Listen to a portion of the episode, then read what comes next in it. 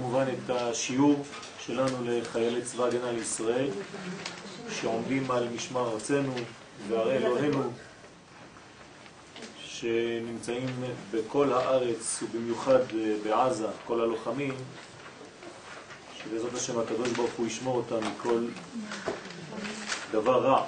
ייתן להם ברכה והצלחה, ידבר שונאינו תחתיהם ויעטרם בכתר ישועה ובעטרת ניצחון, ויקוים מהם הכתוב כי אדוני אלוהיכם ההולך להילחם לכם עם אויביכם להושיע אתכם ונאמר אמן. אמן. יש לנו תקופה מאוד מיוחדת, שתדעו לכם, תקופה של אה, עת רצון גדולה בשמיים, בגלל שאנחנו נוגעים בנקודה הכי חשובה בעם ישראל, וזה האחדות והאהבה. והמלחמה הזאת, לא חשוב עכשיו איך זה יתפתח בעזרת השם, כמובן לטובה ולברכה, אבל היא גרמה לדבר אחד מאוד מיוחד, ואת זה כבר צריך להוציא משם ולהרוויח, וזה כל העניין של האחדות והאהבה. אהבת חינם, ועוד דבר חשוב מאוד ולא פחות חשוב מזה, גבורה וכבוד לאומי.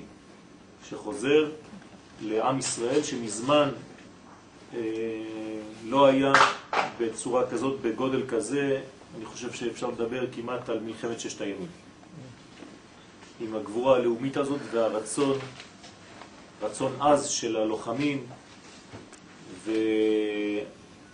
וממש במסירות נפש כזאת של כללות עם ישראל, לא אנשים פרטיים בכלל, עלו למדרגה של כלל, עלו למדרגה של עם, ואני לא רואה צדיקים יותר גדולים מהם היום.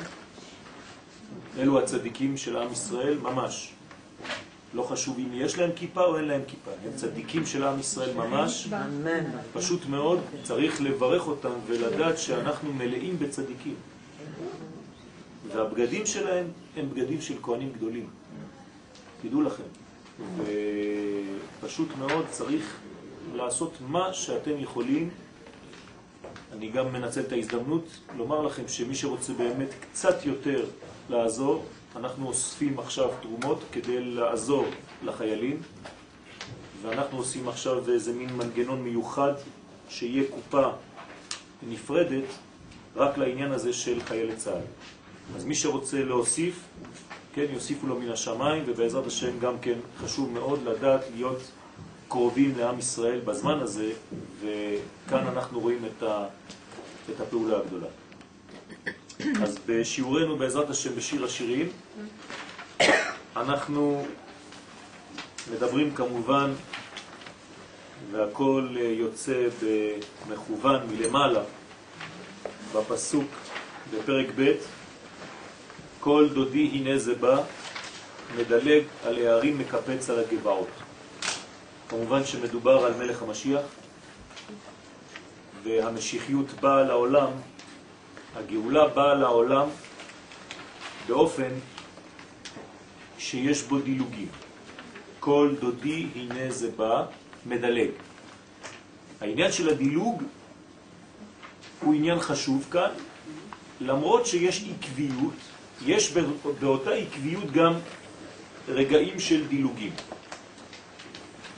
כל דודי הנה זה בא. נראה לציין דווקא בחינת הכל, כן, כל דודי הנה זה בא. לא כתוב דודי הנה זה בא. היה מספיק לומר דודי הנה זה בא. כמובן דוד ודודה, כן, דוד ורעיה, זה קודשא בריחו בכנסת ישראל. אז למה כל דודי הנה זה בא? ולא דודי. אז הכל הוא סוד הפנימיות, כמובן. תורת ארץ ישראל המתייחסת אל הכלל. כלומר, העניין הזה של הכל מתייחס אל הכל. כלומר, כל בקוף הוא כמו כל בכף. כללות. זה הבניין הפנימי, התוכן הפנימי, תורתה של ארץ ישראל, תורת הסוד. כל דודי הנה זה בא, אז זה הכוח של תורת ארץ ישראל המתייחסת אל הכלל, אל המהות והתוכן ולא אל החיצוניות המטעה, כלומר אל המדרגות הפנימיות ביותר, המדרגה הזאת היא זו שמופיעה. כל דודי הנה זה בא. וביאה זו של הכל היא כביכול חזרתו של הקודש אל העולם הזה. זאת אומרת שאם אני מצייר את זה עכשיו בקומת הספירות שלנו, אז החוכמה והבינה והתפארת והמלכות. כן, בגדול זה מה שיש לנו, כן? הקטר כמובן למעלה. הקול שאנחנו מדברים עליו הוא נמצא כאן, לכן הוא פנימי. קול דודי זה הדוד, נקרא קודשא בריחו. הנה זה בא. בא, אל מי הוא בא? אל המלכות, כנסת ישראל. אתם יודעים שבתורה בא זה לשון ביאה. ביאה זה חיבור, זה ייחוד, זה זיווג. זאת אומרת שכל דודי, הקול של דודי, הנה זה בא, יש לו ביאה אל המלכות. זאת אומרת שיש ירידה של הקול שמתגלה בעולם הזה. המלכות נקראת דיבור ביחס לקול. אז הקול הופך להיות דיבור. זה מתחיל בקול ומסתיים בדיבור. קול דברים. כמו שהיה בהר סיני, כל דברים. משה ידבר והאלוהים יעננו בקול. אז הקול הזה שבא, אומר לנו פה שלמה המלך בשיר השירי, הוא כביכול חזרתו של הקודש אל העולם הזה. למה? אחר שהסתלק מחמת העוונות של ישראל שגרמו סילוק השכינה מעליהם. כשיש סילוק שכינה, השכינה לא שורה בתחתונים, לא נמצאת חז ושלום בעולם הזה, היא מסתלקת. לאן היא הולכת? היא חוזרת למקורה. איפה מקורה של השכינה? אצלו. כן? מי שלמד קצת יותר בפנימיות, אנחנו אומרים שהמלכות נמצאת אצל הזכר קודם כל. נכון? כמו שאצל אדם וחווה, הנוקבה, האישה, הייתה אצלו, ורק כשוויפל השם אלוהים תרדמה על האדם, אז היא נלקחה ממנו. זאת אומרת ששורש האישה נמצא באיש. אותו דבר כאן במקורות העליונים. שורש המלכות נמצא בתפארת. זאת אומרת שכשיש סילוק של השכינה, לאן זה חוזר? למקום הטבעי שלה אל התפארת למעלה. ברגע שיש גילוי שכינה, אז השכינה יורדת, החלק הנוקבי יורד, ואז הוא נותן בעצם שפע לכל העולם הזה, העולם הזה. וחז ושלום, אם אין שכינה, אז השכינה חוזרת, מסתלקת, זה נקרא סילוק. למה זה מסתלק? כשיש אבונות. זה כמו הסתר? כן. הסתר? שמה? היא מסתלקת, זה הסתר? הסתר? הסתר. הסתר. כן, הסתר, לא אסתר, כן. לא, אמרתי הסתר. אני חשב, שמעתי אסתר, כן, כמו אסתר. כמו הסתר, כן, כמו שיש בהסתר האור, בדיוק ככה, זה הסילוק של השכינה. ועכשיו חוזר עליהם. זאת אומרת שעכשיו אומר לנו פה שיר השירים, כל דודי הנה זה בא. יש ביאה של המדרגה של הזכר אל המדרגה של המלכות הנקבה, זאת אומרת יש החזרת המלכות בעולם שלנו. עכשיו, מה שבא זה מעניין, זה הכל. בדרך כלל בעולם שלנו קשה לנו לשמוע קול. לפעמים אנחנו שומעים קולות. אתם שומעים קולות, קולות השופר למשל, זה נקרא קול. אבל יש גם קולות אחרים. הגמרא אומרת שקצת סמוך לביאת המשיח שומעים קולות. מה זאת אומרת ששומעים קולות? יש מסרים בחלל האוויר שאנחנו מסוגלים יותר ויותר לשמוע אותם. דוגמה מוחשית לקול שאפשר לשמוע, מה שהיום חיילי צבא הגנה לישראל שומעים בפנים, שנותן להם את הכוח לעשות את מה שהם עושים בלי שום פחד. ואפילו פצועים חוזרים. איך יכול להיות דבר כזה? הם שומעים את הקול הפנימי שאומר להם ללכת, לצאת, להגן על עם ישראל, ובשבילם, במדרגה הזאת, בשלב הזה, אין דבר יותר גדול. זאת אומרת שיש כאן מדרגה מאוד מאוד פנימית שצריך להבין אותה, ולא כולם זוכים לשמוע את הכל. מי שלא שומע את הכל, הוא לא יכול לעלות למדרגה של כלל, לכן הוא נשאר במדרגה של פרט. והפרט הוא קטן, הוא חושב עדיין על הדברים הקטנים שלו, הוא לא במדרגה הכללית הזאת. כל אחד יכול למדוד את עצמו, כן, איפה הוא נמצא בתוך המערכת, לפי ההרגשות הלאומיות שלו, או ההרגשות המאוד מאוד אינדיבידואליות שלו. ובזמנים של גבורה, אז אנחנו אמורים לשמוע את הכל, כל דודי דופק, זה בדיוק המנגינה הזאת של אותם חיילים. כן? מנגינה פנימית עליונה מאוד, שממש, והמשפחות וכל עם ישראל, שאפילו אתמול בהלוויה של אחד מהם, כן, אמר האח אה, דברים עצומים, עצומים, גדולים מאוד, על, על, על האח שנפטר, שנהרג במלחמה, שפשוט הוא לא היה בן אדם פרטי בימים האחרונים, וכשהוא נכנס לשם הוא השיג מדרגה אחרת לחלוטין. והדיבורים היו ממש, ממש, אם זה לא האח שאמר אותם, היינו יכולים לחשוב שזה רב גדול בישראל. אני שמעתי את הרב קוק מדבר. ממש, מילים מעולם אחר. אפשר לכתוב דברים נפלאים. עוד פעם, לא תורה קטנה, מצומצמת, ואגואיסטית, אומה. כן? כוליות וכלליות כזאת גדולה שמזמן, מזמן לא שמענו ולא ראינו. ו... ובאמת יש לנו את הזכות הזאת, והמשפחה אמרה, האבא אמר, כן, תודה רבה הקדוש ברוך הוא שנתת לנו נשמה כזאת שלא ידענו איך להיות במחיצתה. גם אם הוא לקח אותו עכשיו. דברים, כן. תודה על הנשמה הזאת שהייתה כאן בעולם הזה 18-19 שנה. כן. זאת אומרת שיש לנו מדרגה עליונה מאוד. והאבונות גרמו שזה סילוק השכינה. כלומר, לפי זה, האבון כאן זה בגלל שיש פירוד. הפירוד גורם אבון. אין אבון יותר גדול מהיציאה מכלל ישראל. זה האבון הכי גדול, תדעו לכם. אין אבון יותר גדול מזה. זה החטא הגדול ביותר, זה להיות פורש מן הכלל. לא להיות עם, ה... עם כלל ישראל. לא, לא לחיות ברגש הלאומי הגדול הזה. מי שפורש מן הכלל הוא כופר בעיקר. כן, ואחד ושלום זה מדרגות של סילוק שכינה. ועכשיו חוזר עליהם. עכשיו האור הזה חוזר. והוא מביא בתוך הקושי, אתם מרגישים את זה בפנים, גם שמחה. זאת אומרת שזה פרדוקסלי. זה היה אמור להביא פחד, זה היה אמור להביא דברים שהם כביכול לא מביאים שמחה. אבל ברגש הפנימי שלנו יש איזה מין שמחה של גאווה גדולה. זה מה שאומר לנו שבעצם האור הזה הכל חוזר.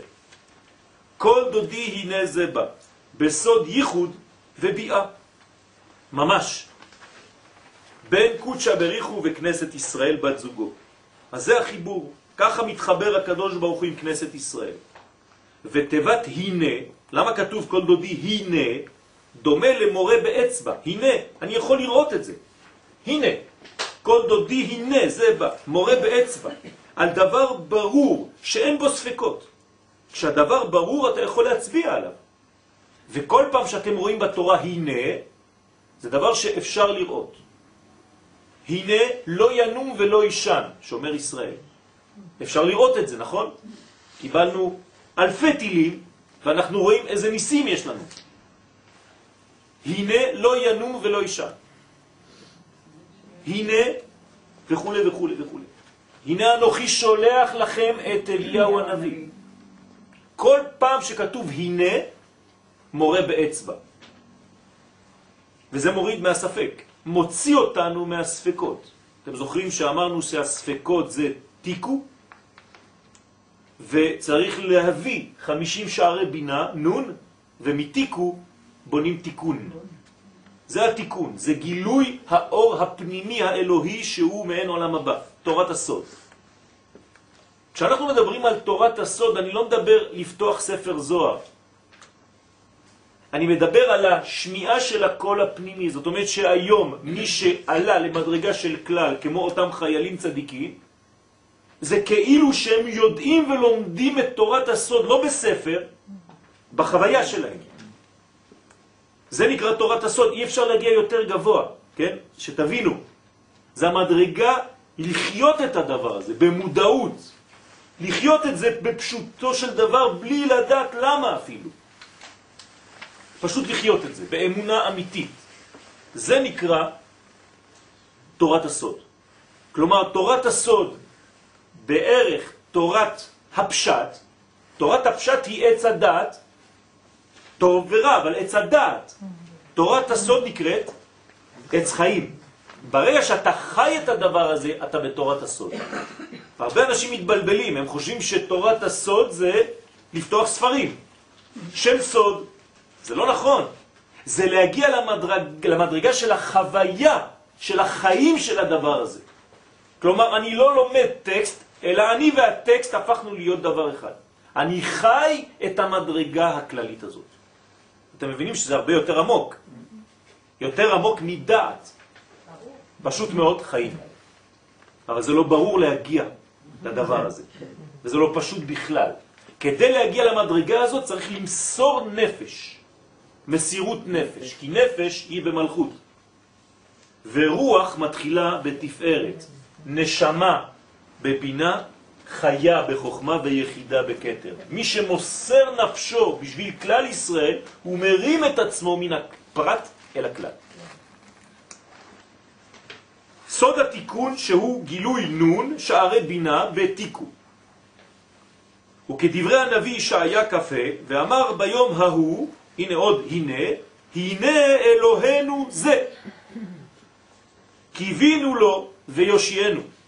זה השם קיווינו לו, נגילה ונשמחה בישועתו. תשימו לב, יש כאן מורה באצבע, הנה, אותו דבר, הנה אלוהינו זה, קיווינו לו ויושיענו, זה השם קיווינו לו, נגילה ונשמחה. למה נגילה ונשמחה? כי ברגע שיש את החיבור הזה, התוצאה חייבת להיות שמחה גדולה. שמעתם את החיילים? כאילו לא נורמלי, הם שמחים, נכון? זה נורמלי ביותר, זאת הנורמליות. מי שעולה למדרגה הזאת צריך להרגיש את השמחה הזאת פנימה. העצבות והדיכאון, אני חוזר ואומר, זה מראה שאתם מחוץ למדרגה של כלל ישראל. צריך להיזהר. זאת אומרת שיש משהו לתקן שהוא לא בסדר. החוויה היהודית שלכם עדיין עם קליפות של גלות. צריך לנער את זה, להגיע לשמחה פנימית. אני לא מדבר על שמחה חיצונית של צחוק בחוץ, אלא רגש פנימי של שמחה עליונה, של קודש, שנותנת לי כוח כאילו אני עולה. זאת המדרגה שצריך להרגיש, כן? זה הברומטר של הקדושה. לכן נגילה ונשמחה בישועתו, שמורה על ישועת השם. לא כתוב נגילה ונשמחה בישועתנו, אלא בישועתו של מי? של הקדוש ברוך הוא, כי הוא נושע. איך זה יכול להיות שהקדוש ברוך הוא מבקש הוא בעצמו גאולה, ישועה? כמובן, כשאין גילוי בעולם הזה, כשיש הסתלקות השכינה מן העולם הזה, אז יש ביטול כל בריאת העולם. בריאת העולם הייתה כדי שתהיה דירה בתחתונים. צריך להזמין את זה. אם יש סילוק, חז ושלום, אז הקדוש ברוך הוא נמצא, לא מתגלה. כשדבר לא מתגלה, במיוחד אצל הזכר, כשאין לו כוח לתת, הוא נקרא בגלות. בסדר? יותר מהאישה. שלא מקבלת. קשה יותר לא לתת מאשר לא לקבל. אם יש לכם משהו שאתם רוצים לתת אותו למישהו, להתחלק איתו, ואף אחד לא מקשיב לכם, זה יותר קשה. כן. זה סבל נוראי. שורש כל הסבל הזה במרכאות, זה כשקודשא בריחו לא יכול לתת לעולם הזה. כי אין מי שיקבל. וכשיש כלים של קיבול, כלי קיבול, אז יש ישועת השם, זה ישועתו שלו. הוא יוצא מהגלות, וחוזר ומתגלה בעולם, כלומר יש חיבור בין העולמות. איך זה מופיע בעולם? איך אני יודע שזה עובד? כאן, בעולם הזה, יש שמחה גדולה שנובעת מגאולה. גאולה, דוגמת פסח, כן? מתי אנחנו יוצאים ממצרים? באיזה תאריך? ט"ו, נכון? י"ד, מה אנחנו עושים? אור ל-14, בודקים את החמאס לאור הנר. כן, זה ככה, זה, זה בעירת חמאס. בעירת חמץ זה אותו דבר, זה לפני הגאולה. זאת אומרת שכשאנחנו יום לפני הגאולה בודקים את החמאס, את החמץ, מבארים אותו מן העולם, שזה בעצם עת הזמיר הגיע,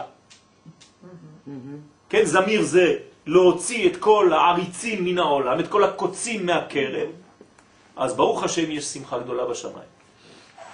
בסדר? אז זה נקרא ישועת השם. זה אינדיאנים שם, הודים.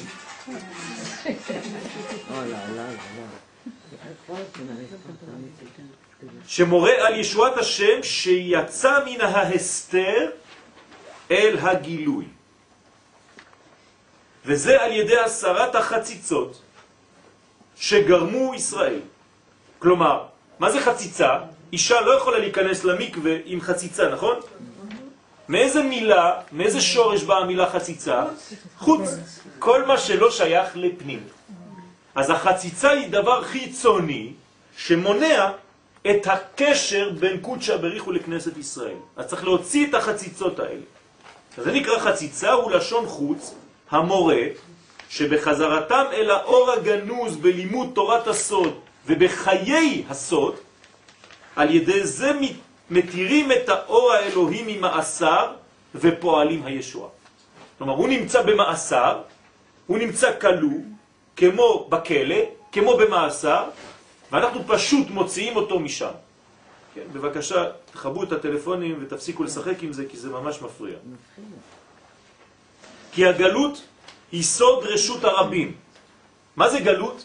זה רשות הרבים.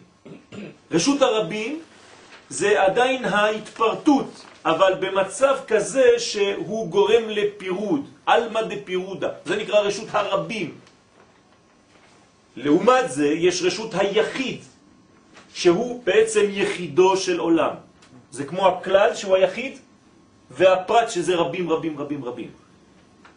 אז זה נקרא כי גלות הוא סוד רשות הרבים וסוד החיצוניות בכל מקום. וזה גורם להסתלקות האור בסוד הכתוב בהושע, אלך אשובה אל מקומי. הקדוש ברוך הוא אומר, אני לא יכול להישאר כאן, אני חוזר אל מקומי, עד אשר יאשמו וביקשו פניי. כלומר, אני מחכה שתבקשו אותי עוד פעם, תבינו, ואז אני חוזר. בצר להם ישחרנו, ישחרונני, כן? קצת קשה להגיד את המילה הזאת, ישחרונני. זאת אומרת, מה זה לשחרר בעברית? לחפש. לחפש ולדרוש בעוצמה ובגעגועים גדולים. אז הקדוש ברוך הוא אומר, אתם יודעים מה? אני הולך, כשיהיה לכם חשק לפגוש אותי שוב פעם, כן? אז תדברו איתי בישחרונני. זאת אומרת, גאולה. מתי זה גאולה? איך נקראת הגאולה? עלות השחר. אותו דבר. למה זה עלות השחר?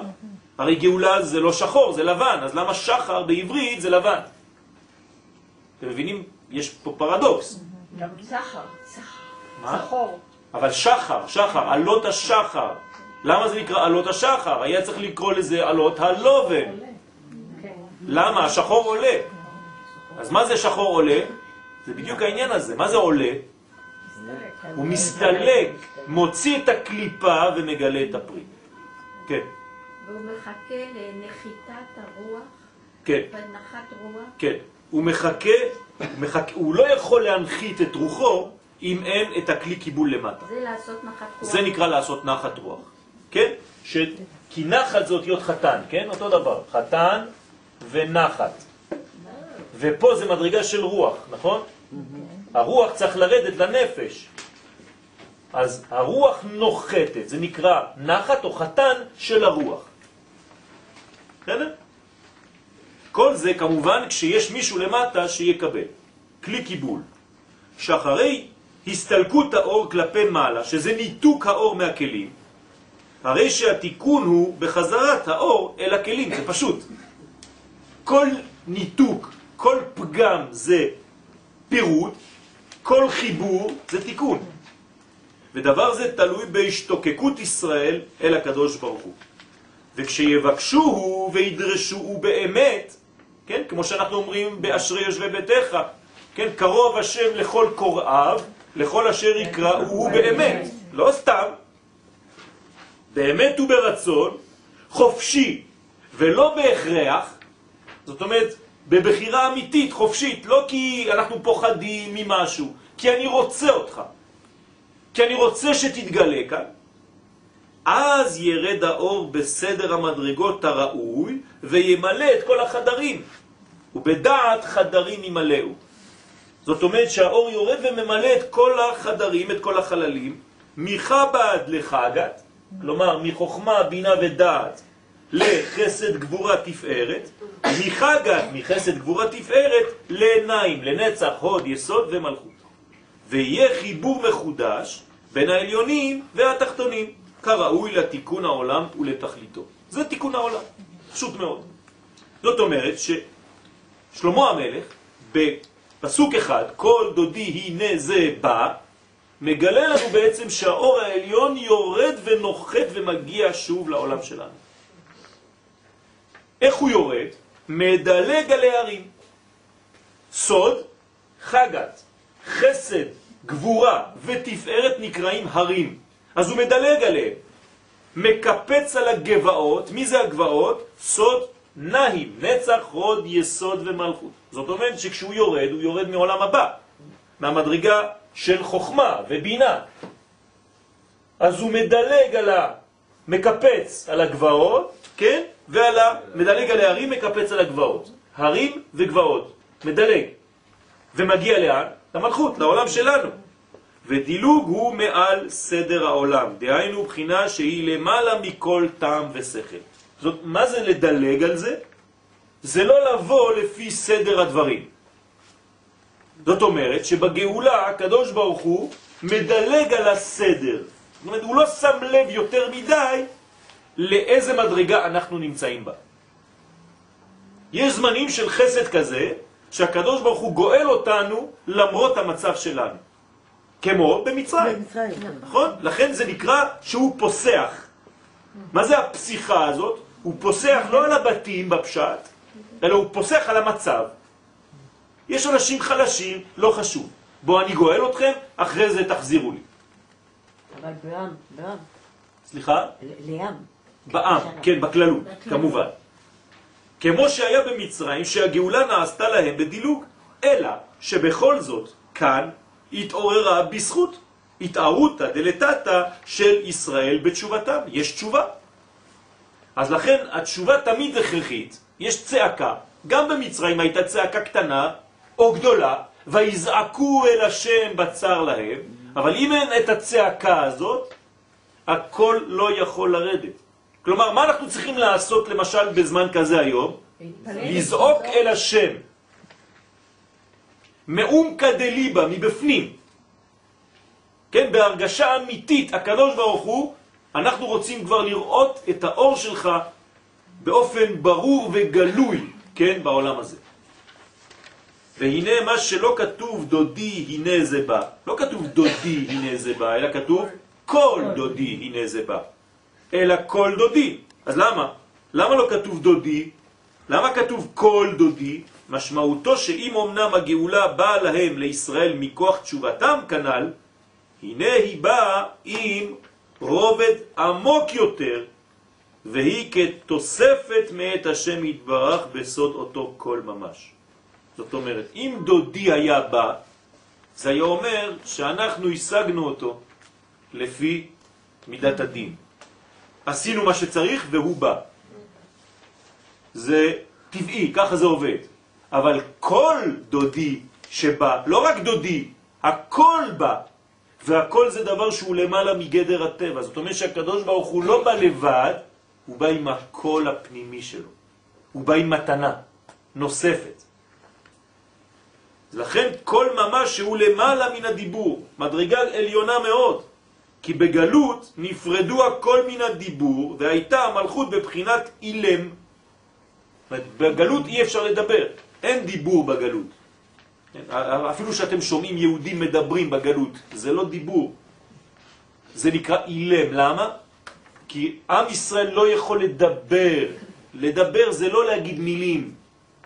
לדבר זה לומר את מה שיש לעם ישראל לומר בהיסטוריה, לכל העולם. מתי אפשר לעשות את זה? רק כשעם ישראל נמצא בארצו. פשוט מאוד. יהודי שצועק בפריס לא שומעים אותו בכלל, זה לא מעניין אף אחד. רק בגלל שיש מדינת ישראל ועם ישראל בארצו, אז ישמעו את הקול שיוצא מכאן. תבינו טוב, אנחנו לא מדברים על דיבורים פשוטים, אנחנו מדברים על הקול שעם ישראל צריך להגיד מעל במת ההיסטוריה. ועם ישראל עכשיו מתחיל לדבר. כלומר, בדיבור הזה הוא לא אפילו צריך לדבר, אתם מבינים על מה אני אומר? נכון. זה פשוט להיות כאן ולעשות את מה שאנחנו עושים, זה הדיבור שלנו. לבנות את ארץ ישראל, את מדינת ישראל, זה הדיבור.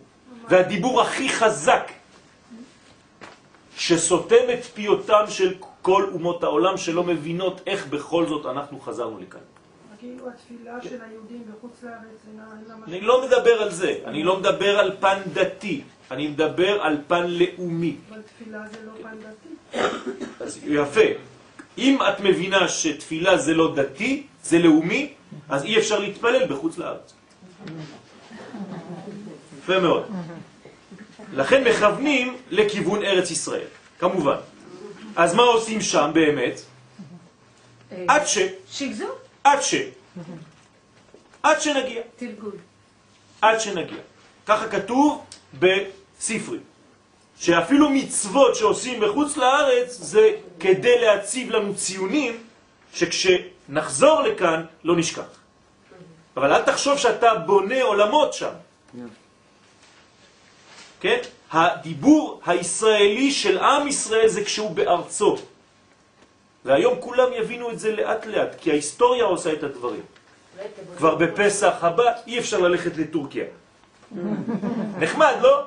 חצי מהמדינה הייתה יוצאת לשם. אז הקדוש ברוך הוא מסדר את הדברים כדי שתעשה סדר פסח פה, לא במצרים.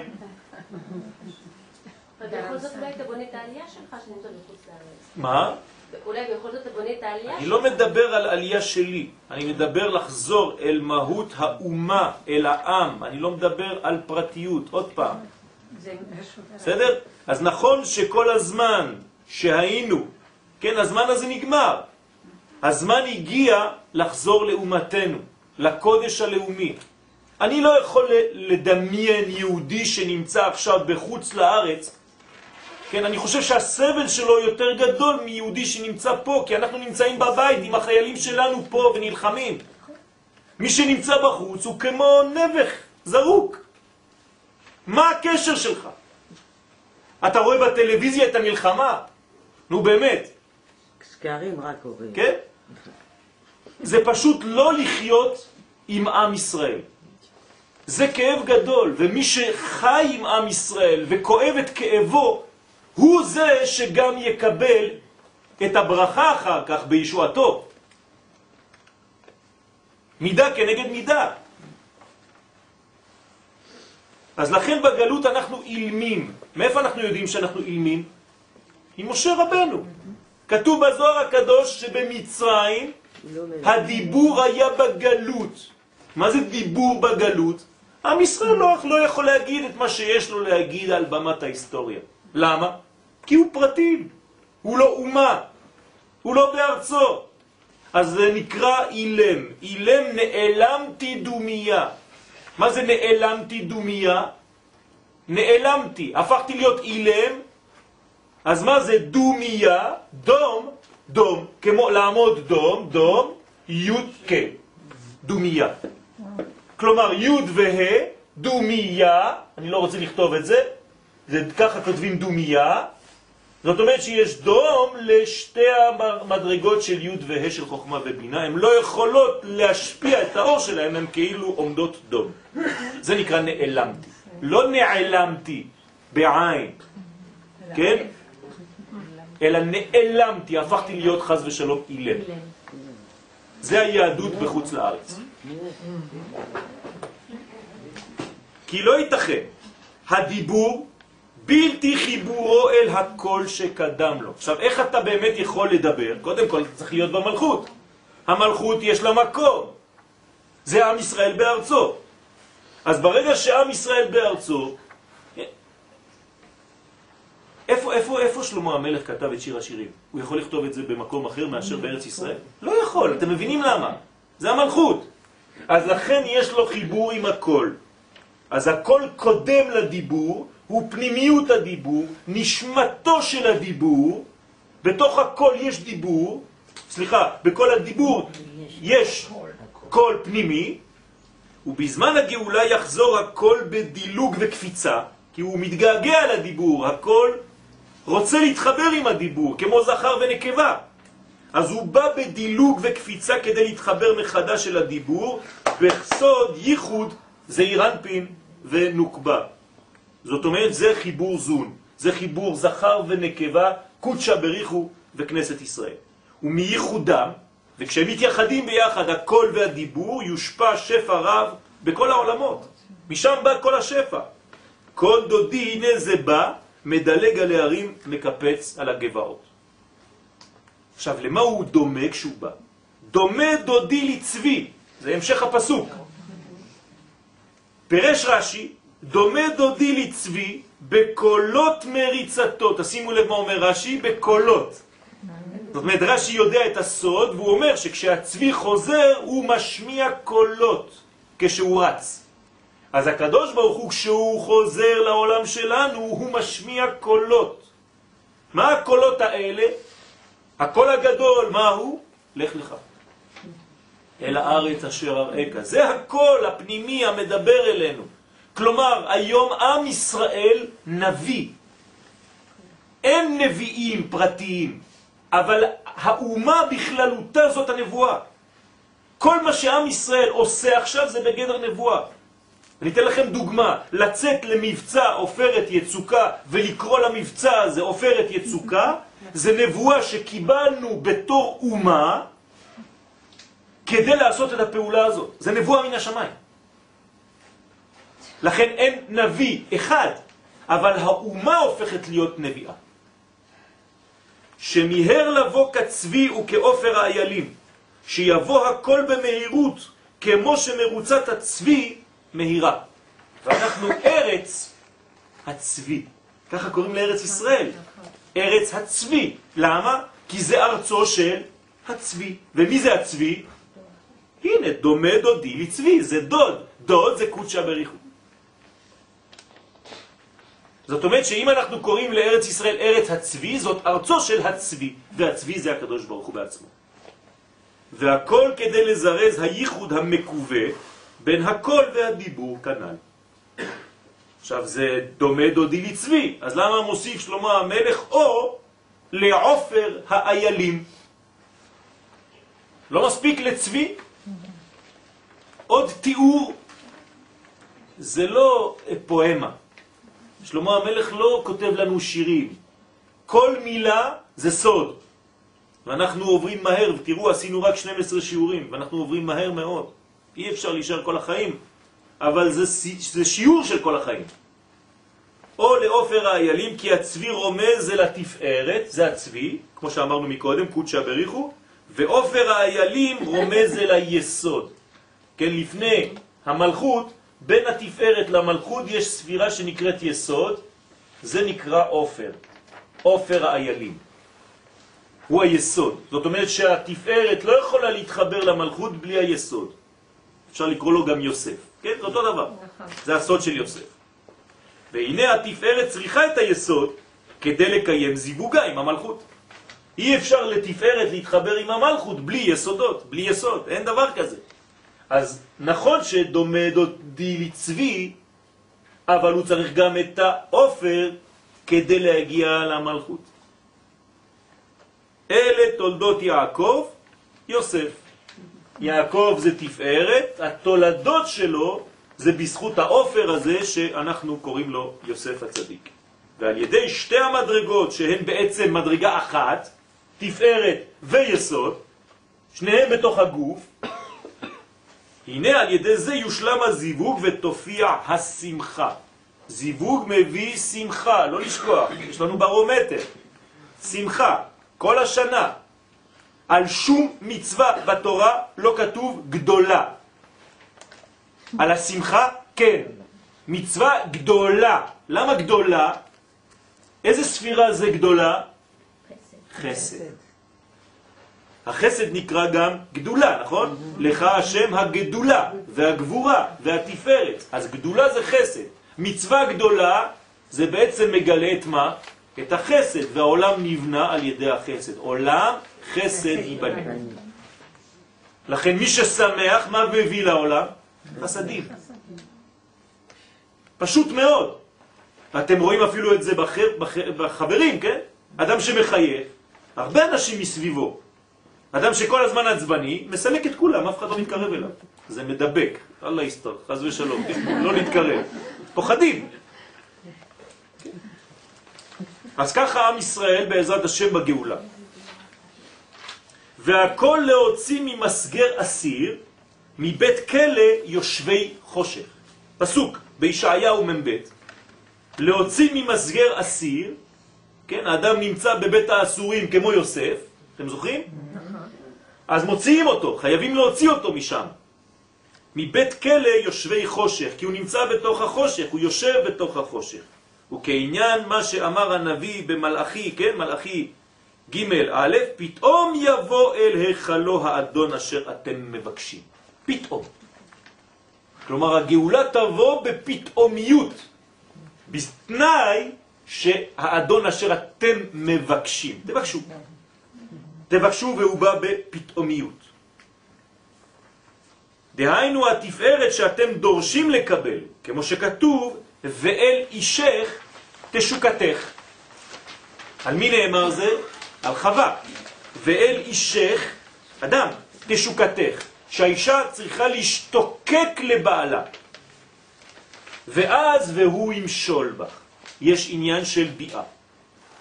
והמשך הפסוק הוא, ומלאך הברית אשר אתם חפצים, הנה בא. שזה רמז ברור אל היסוד. מי זה מלאך הברית? היסוד. מלאך הברית, ברית מילה. אז תראו מה אומר הפסוק, אני קורא אותו. פתאום יבוא אל היכלו האדון אשר אתם מבקשים, ומלאך הברית אשר אתם חפצים הנה בא. זאת אומרת שכשהדוד יבוא, אתם צריכים קודם כל לקבל את המלאך, מלאך הברית אשר אתם חפצים. סודות גדולים, אתם מבינים למה כאן מתכוון שלמה המלך. שזה רמז ברור אל היסוד שממונה על החיבור שהוא סוד הביאה של הגאולה. גאולה זה ביאה. ביאה. כן, ביאה. לכן קוראים לזה ביאת המשיח. בסדר? מה זה ביאת המשיח? הזיווג. כן, עם העולם הזה. בסדר? עכשיו, מאיפה בא הכוח? מה זה משיח? למה קוראים לו משיח?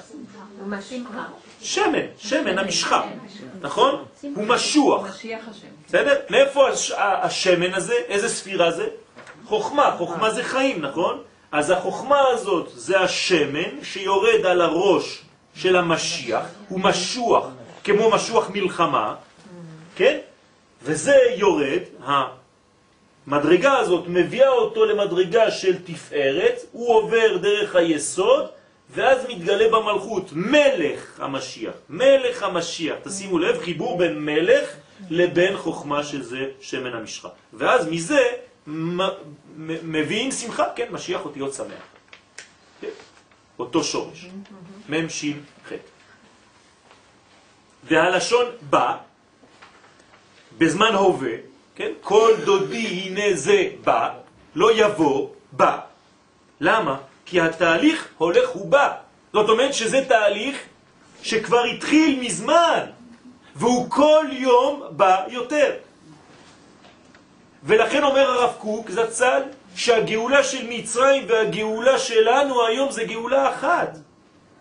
רק שזה לוקח זמן. זה בא כל יום קצת יותר. ולכן כל דודי הנה זה בא, לא יבוא. ולא שכבר בא גם בעבר, אלא הוא כל הזמן בתהליך ביאה. כלומר, מוכן ומזומן תמיד לאותה ביאה. והכל תלוי בהתעוררות התחתון. והווה, כי גודל ההשפעה מלמעלה הוא כגודל הרצון לקבל מלמטה. שלא יהיה חז ושלום בגדר של אונס, אלא בקבלה ברצון, כמה שיש השתוקקות, התעוררות של האישה כלפי בעלה, כך בעלה נותן באהבה יותר. כנסת ישראל היא האישה, מבקשת מהבעל, והבעל נותן הרבה יותר. כן, בכל התחומים בחיים זה אותו דבר. אם אני מדבר אל קיר, אני לא רואה מישהו שמסתכל עליי ומקבל את מה שאני אומר, אז אחרי עשר דקות, רבע שעה, אני מפסיק.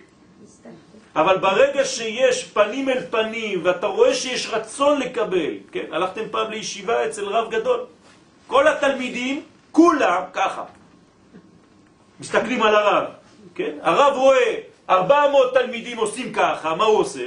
עוד, עוד, עוד. ככה זה עובד. זה השתוקקות לקבל, כן? רב ותלמיד זה אותו עניין כאן, כן? שאם יש השתוקקות גדולה והתעוררות בני ישראל מלמטה, אנחנו צריכים לעשות להקדוש ברוך הוא אותו דבר, זה מה שאנחנו עושים בעמידה. כן? אנחנו גם עושים לו ככה. אבל סליחה, פעם אמרת שזה לא טוב לעשות. נכון, המקובלים לא זזים. יפה, אני רואה שאת מקשיבה לשיעור. מה שאני רוצה לומר, אל תיקחו את זה בפשט. זה לעשות ככה אפילו בלי לזוז. כמו שאמרתי מקודם שאפשר לדבר בלי לדבר, רק להיות כאן. עצם האומה בארצה זה דיבור. אותו דבר, ברגע שאתה כמו אש בפנים, אז זה כאילו שאתה עושה ככה. והנה גם החסד יהיה גדול יותר מלמעלה. כלומר, החסד הוא תנאי של הכלי. החסד, כמה שיהיה כלי גדול, הוא ייתן יותר. הרי זה אין סוף, נכון? אז כמה אנחנו מקבלים בחיים שלנו? רק מה שאנחנו מכינים, רק לפי הכלי. אז אל תתלוננו על אף אחד, כל אחד מקבל לפי מה שהוא נותן. יוסף משלו נתנו לו. אתה בא עם כלי קטן, אתה בוכה, הוא קיבל ג'ריקן, למה אני מקבל רק? אתה הבאת כוס, אדוני. תביא ג'ריקן גדול, תקבל בגדול. זאת העבודה שלנו כאן. וכדי שתפעל הגאולה כראוי, אזי צריך להיות ריבוי אור החסד. כי מה זה גאולה? זה כשהחסד יורד לעולם הזה, בגדול.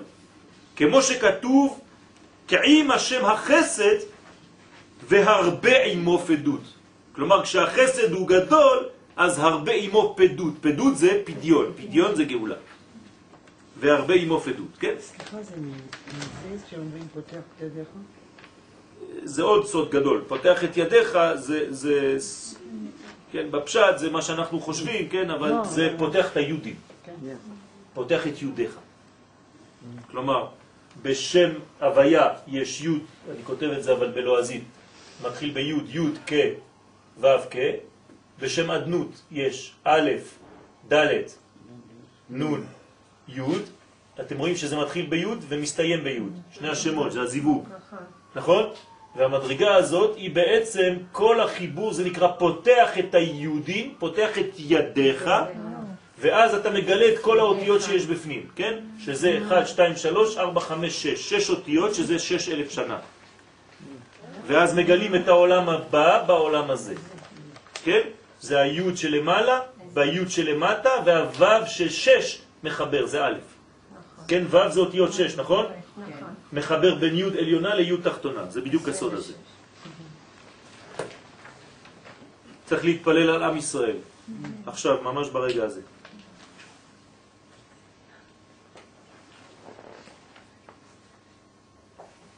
בשורות טובות, אמן כן ירצון. וזה סוד פתיחת החלונות. משגיח מן החלונות. מה זה משגיח מן החלונות? רמז אל הריבוי.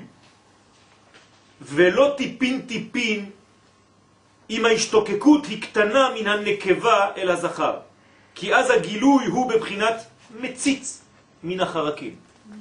זאת אומרת, או שזה משגיח מן החלונות, או מציץ מן החרקים. להשגיח זה יותר גדול מהחלון, יותר טוב מאשר מציץ מן החרקים. במה זה תלוי? בכמה אתה עשית את החור גדול. אם החור גדול, אם הפתח גדול, אז זה כבר משגיח מן החלונות. אבל אם אתה לא קורא, אז זה מציץ מן החרקים כדי שלא תמות, אז יש קצת אור שעובר בכל זאת. הנה זה עומד אחר כותלנו, משגיח מן החלונות, מציץ מן החרקים. מה זה הנה זה עומד אחר כותלנו? מי זה עומד אחר כותלנו?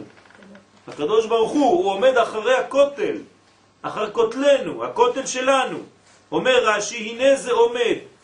סבורה הייתי, אומרת כנסת ישראל, הייתי חושבת בהתחלה, כן, להישב עגונה עוד ימים רבים. מה זה עגונה? בלי בעל, כן? שנעלם לה. הייתי חושבת שזה יהיה הרבה הרבה זמן, אומרת כנסת ישראל. והנה הוא הודיע שהיה עומד ומציץ מן החלונות, כן? מן חלונות השמיים את העשוי לי. אז באמת מסתבר לי, מתברר לי, שהוא רק מאחורי הקיר והוא מסתכל עליי. שנאמר, ראו ראיתי את עוני עמי. אני רואה את עוני עם ישראל. הקדוש ברוך הוא לא הסתלק באופן מוחלט, חז ושלום, כי אם הוא היה מסתלק באופן מוחלט, היינו מתים. כמו שאומרים, חלט, מוחלט, כן? אבל, אבל היה לנו חז ושלום א' כזאת. חלוקה. זאת אומרת שזה הפרדה, חז ושלום אי אפשר לחיות ככה. עכשיו, הקדוש ברוך הוא עשה לנו את זה באלכסון. אני מחובר ולא מחובר, זה תלוי בכם. זה האלף. והנה זה, עולים בגמטריה, כן? כל דודי הנה זה. הנה זה בגמטריה 72 עין בית. נכון? מה זה עין בית? חסד. חסד זה בגמטריה 72. כן. אבל זה בא מהחוכמה, זה נכון. כן? יש חודש בשנה שמתגלות שתי האותיות האלה, עין ובית. איזה חודש זה? לא. תמיד אנחנו מסתכלים רחוק, טבת. טבת, טבת זה עין בית. עין זה מזל גדי, ובית זה כוכב שבתאי, של מלחמה. זה לא סתם, כל מה שקורה זה הכל בול, כן? אבל איפה יש עין? איפה יש עין? עין גדי, שמעת פעם? על עין גדי? כן, אז עכשיו העין הזאת היא מופיעה בחודש הזה. לכל חודש יש אות. בסדר? אז הדומיננטיות של החודש זה עין ובית, שתי אותיות. זה צריך לכוון כל החודש בראש לראות עין בית. עין טובה. כן, עין טובה. זה עין טבת. טבת מלשון טוב. להפוך את הדברים לטוב. וגילוי החסד, אז זה, זה חסד. מה זה חסד? מה זה חסד? איך אני יודע אם אני עושה חסד? נתינה. נכון? כלומר, כשאני מתנהג בחסד עם מישהו, אני אוהב אותו. זה ככה אומרים. בתורה לא כתוב סתם אהבה, כתוב חסד. ברגע שאנחנו חסד, אנחנו אוהבים. חסד בסדר? בסבבנו, כן. נכון. כמורה באצבע, אז הנה, כמניין חסד, כמורה באצבע על גילוי החסד, שהוא סוד האהבה, שהיא האחדות. כמה זה בגמטריה אהבה? 13, אחד. נכון? זאת אומרת שאהבה מה זה? הזדהות עם השני ומציאת האחד בינינו. כלומר, אני לא אוהב אותך ואתה אוהב אותי. לא. אנחנו אוהבים את המשותף שבינינו, שזה מה? השכינה. איש ואישה שזכו שכינה ביניהם. ביניהם. בסדר? אז זה האחדות הזאת. וגילוי החסד צריך להיות באופן ברור. הנה זה. כמו שאמרנו, מורה באצבע. זה לא סתם באוויר. הנה זה בא. מה אתה עושה בשביל עם ישראל? סוד הזכר שבא להשפיע על הנוקבה דילה. כלומר, הזכר שמשפיע על הנקבה. האישה נקראת ענייה, וכדי שהחתונה תהיה טובה, אז הגבר עושה את האישה עשירה. כי ברגע שהיא עשירה היא מאושרת, כי היא מאשרת אותו. כן? כמה זה עני בהלכה? פחות מכמה נקרא אדם עני? 200 זוז. כמה כתוב בכתובה מינימום לתת לאישה? 200 זוז. זאת אומרת שברגע שאני מתחתן עם אשתי, אני נותן לה מינימום 200 זוז, מה אני עושה אותה? מוציא אותה מהעוני אל העושר. בסדר? זה הסוד, זה סוד גדול. זאת אומרת שהחתונה זה חסד עם האישה. עומד אחר כותלנו. אז מי זה עומד אחר כותל, כותלנו? הוא הכותל המערבי, ממש, בפשט, שנשאר מבית המקדש ולא זזה שכינה משם. וכותל זה הוא, כן, היא אם כן מקום גילוי החסד שנמצא אחר כותלנו. זאת אומרת שהחסד נמצא איפה? מאחורי הכותל. כן? מאחורי הכותל נמצא כל החסד שמחכה לרדת לעם ישראל. אתם יודעים למה זה מאחורי הכותל? כי אנחנו לא הולכים לכותל, אנחנו הולכים מאחורי הכותל. רק היום בראש הקטן שלנו, אנחנו חושבים שאם הלכנו לכותל ונשקנו את האבן, נגמר הסיפור. לא. אתה צריך לעלות מאחורי הכותל, כמה עשרות מטרים בפנים, שם זה קודש הקודשים אדוני. אל תירדם ותלך לכותל כאילו הגעת למדרגה, זהו, אין יותר. לא נכון. זה מה שמבלבלים אותנו. אנחנו צריכים להגיע לשם השם. כבב שנמצא בתל, כמו תל אביב, תל כבב, זה הכותל. זה נקרא תלפיות. תלפיות זה לא האזור תלפיות שם, זה מקום שהוא תל גבוה, שכל הפיות מתפללות לשם. אז זה כמו כותל. אז זה, איפה הוא עומד? מאחורי הכותל. כשאתם הולכים לכותל, תתפללו להיות שמה, בפנים, איפה שיש קליפת הסלע. כן? הוא הכותל המערבי שנשאר מבית המקדש ולא זז השכינה משם. ולכן זה נקרא אחר כותלנו. הוא מבקש לצאת ולהשפיע לישראל ומהם לעולם כולו. ולכן, לפ... לכן כפי התעוררות התחתונים, אז כן, שיבוא בריבוי, סליחה, או שיבוא בריבוי או הצמצום, חס ושלום, עוד בצמצום. כי לעולם המד, שזה מים דחורים, המים של הזכר, יורדים, הם משתווים, הם, הם חייבים להיות באותה תכונה כמו המן, המים שעולים של הנקבה. מים נוקבים מקבלים, מזמינים מים דחורים, העולים. זה סוד המקווה. סליחה, זה סוד המקווה. בדיוק. תודה רבי. בעזרת השם. וכמאמר הגאולה להרמח"ל, הקדוש, בחלק ב', כתב, ותסתכלו עכשיו, תראו מה אומר לנו הרמח"ל בעניין הדבר הזה. ואתה אפרש לך, עכשיו אני אסביר לך מה יהיה בסוף הדברים. כלומר, איך זה יהיה בסוף. בהגיע עת מועד קץ, כשנגיע לקץ, כשנגיע לסוף, כי הנה פתח גדול היה נפתח בראשונה על הארץ הקדושה. בהתחלה ארץ ישראל הייתה מחוברת ישר לשמיים, בלי שום מסך מבדיל, כלום. והוא השער שממנו היו יוצאים כל הברכות וכל השלום ברווח ולא בצמצום. גדול מאוד, אור גדול היה יורד בארץ ישראל. ככה זה הטבע של ארץ ישראל. וכאשר גרמו העוונות, לצערנו, והבית הקדוש חרב, אז נסגר השער הזה ונפתחו תחתיו חלונות קטנים. במקום השער הגדול יש לנו עכשיו במקום זה חלונות קטנים. והאמת, אומר הרמח"ל הקדוש, כי חלונות אלה הם ממשלות קטנות מממשלת השער מאוד. זאת אומרת, זה לא אותו דבר, שער גדול וחלונות קטנים. ועליהם נאמר, על החלונות האלה, בינתיים, זה מה שיש לנו, משגיח מן החלונות, מציץ מן החרקים. הפסוק שלנו בשיר השירים. והנה, החלונות האלה מאז נפתחו, ניתן להם חוק וגבול לעמוד פתוחים כל ימי הגלות. זאת אומרת, יש גם לדבר הזה סוף.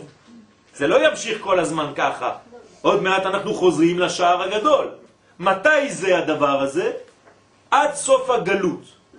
ולא ייסגרו פן יחרב העולם רגע אחד, כי אם סוגרים את החלונות האלה, כן, החלט עלינה, לא נשאר כלום. אז אנחנו חייבים להמשיך איזה חיבור. וכאשר תבוא גאולתנו, במהרה בימינו אמן, אמן. הנה ייפתח השער הסגור שנית. כלומר, אנחנו עכשיו חוזרים לפתיחת השער הגדול, והחלונות לא ייזכרו כבר, אנחנו נשכח כבר מהחלונות הקטנים האלה. והאמת, בבוא ממשלת השער, כשהזמן של השער לחזור, יש לו ממשלה, נכון? לא תעמוד ממשלת החלונות כלל. כלומר, זה או זה או זה. אם זה שער זה לא חלונות. אם זה חלונות זה לא שער. וסוד העניין, אומר הרמח"ל בברכות מ"ח, אין מלכות נוגעת בחברתה אפילו כמלוא נימה. אי אפשר שמלכות אחת תיגע במלכות אחרת. אז יש מלכות של החלונות ויש מלכות של השער, ואחד לא יכול להפריע לשני. נמצא שכשיגיע זמן הגאולה, יתחיל השער ויתעורר להיפתח. עכשיו השער מתחיל להיפתח, אבל איפה הוא נפתח? כל דבר שמגיע לעולם הזה הוא לא מופיע מיד, הוא מתחיל בשורשים העליונים. אז שם הוא מתחיל להיפתח. ובהתעוררו יזרח אור גדול. כן? מה זה האור הגדול? כל מה שאמרנו עד עכשיו שעם ישראל מרגיש ומתעורר. ויצא דרך החלונות עצמם. בינתיים זה עובר דרך החלונות. השער הוא למעלה. כי אין מקום לממשלת אחרת באותו זמן, בזמן ההוא. ומאותו היום והלאה יהיה השער הולך ונבנה. אז הוא נבנה, נבנה, נבנה למעלה, בכל פרטיו, יש לו הרבה פרטים קטנים, ממש דברים עליונים מאוד. ומשפטי בניינו, יש סודות גדולים בשער הזה, זה השער לשם, כן? אנחנו אומרים לזה, צדיקים יבואו בו, זה. כן? והחלונות יהיו הולכים ומסתלקים. עכשיו, הוא נבנה למעלה, אבל עדיין לא מופיע. אבל מה מתחיל כבר ללכת? החלונות. יש בעיה. הוא עוד לא הגיע, והחלונות כבר מתחילים להיסגר, אה, תוך כדי שהוא נבנה למעלה. ונמצא שהשער יהיה נבנה, אבל למעלה, ולא נודע ממנו. אנחנו לא נדע מה קורה. אנחנו בעולם הזה, תגידו, אה, כולם מדברים על גאולה, לא רואים כלום. אה, לא רואים כלום. הכל נעשה מאחורי הכותל, מאחורי הפרגוד, למעלה, בעולמות העליונים. מה אנחנו כן נראה? חלונות נסגרים. להפך, אתה אומר, זה גאולה? הכל הפוך. ולא נודע ממנו למטה עד תום ממשלת החלונות. זאת אומרת, עד שיסתיימו כל החלונות לא נדע שיש אפילו שער למעלה. זה מפחיד. ועל כן הוא אר יהיה, סליחה, האור יהיה הולך ומכשיר. זאת אומרת שיהיה יותר ויותר חושך, יותר קשה. יותר קשה, כי החלונות נסתמים ואור השער לא נגלה. והנה בשעה אחת, מה זה בשעה אחת? שנייה. ישלימו להיסתם החלונות, זה יהיה זמן מאוד קצר, כי עת צרה היא ליעקב, זה יהיה ממש כולם נגדנו, אנחנו נהיה במצב אחד כזה סגור, ותתגלה מיד פתיחת השער והשער הגדול יבוא במקום. כן? כמו בפסוק פתאום. ונמצא שאין בין זה לזה כלום. כן? ככה זה עובד. ישועת השם כהרף עין. אלא זה נכנס וזה יוצא. וכיוון שכבר יגיעו החלונות לסתימה הזאת, והיא עת חשיכה גדולה, ועל כן היה דוד מחזיק את ישראל בדבריו ואומר בתהילים ל"א חזקו. חזקו ויאמץ לבבכם, תהיו חזקים, אל תפחדו. הלב שלכם צריך להיות באומץ. כל המייחלים לשם, הייתי אומר כל החיילים לשם. כן? הם החזקים, הם האמיצים, לא מי שרואה את הדברים בטלוויזיה. כי באמת חוזק לב ואומץ גדול צריך לתוחלת הזאת מפני תוקף הזמן הצר והחשוך שזכרתי. אמן. זאת אומרת שאנחנו יודעים שעכשיו יש עת צרה ליעקב, ודווקא וממנה ייוושע. אז יהי רצון שאנחנו, על השיעורים האלה, על הכוחות שאנחנו מביאים כאן, כמובן שזאת העבודה שלנו, כן, כן, איך שאנחנו יכולים, ועוד, בעזרת השם, לתת כוח לחיילינו, שהם בעצם חיילי השם בעצמו. זה צבא של קודשא בריחו, שאנחנו מסלקים את הרע ואת הרוע מן העולם הזה, ולא ליפול למלכודת של כל מה שמנסים להוריד אותנו במצב רוח, להפך. אנחנו עושים עבודת קודש, ומי שנוגע בדבר הוא מרגיש את זה. אז יהי רצון שייתן להם הרבה כוח ויעטוף את כל מדינתנו ואת כל חיילינו באלף המגן, אור מקיף גדול מאוד, ורק אנחנו נוכל לפגוע בהם ולחסל את הקליפה, ושום דבר לא יפגע בנו, אמן כן יהיה